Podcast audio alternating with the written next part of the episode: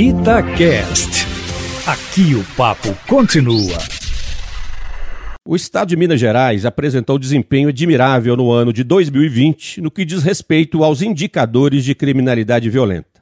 Conforme dados divulgados pela Secretaria de Justiça e Segurança Pública, os crimes violentos caíram 33% em todo o estado ao longo de 2020 na comparação com o mesmo período do ano anterior. Foram 22.748 crimes a menos ocorridos entre janeiro e dezembro de 2020.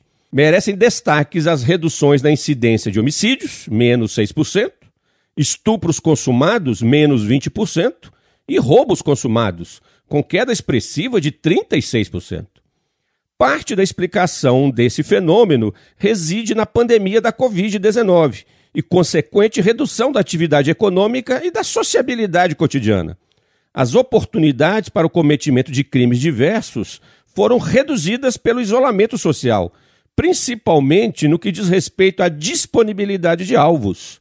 Como diz a sabedoria popular, a ocasião faz o ladrão. E a ocasião não foi favorável aos ladrões no ano passado. Entretanto, é preciso reconhecer que a redução da criminalidade violenta também está sendo provocada pelo bom trabalho operacional das polícias, especialmente da Polícia Militar. E a principal prova disso é o fato que, desde 2017, é possível observar a progressiva redução na incidência de roubos e homicídios nas principais cidades do estado. E isso coincide com a implantação de nova metodologia gerencial por parte da Polícia de Minas Gerais, desde 2017, denominada de GDO Gerenciamento do Desempenho Operacional.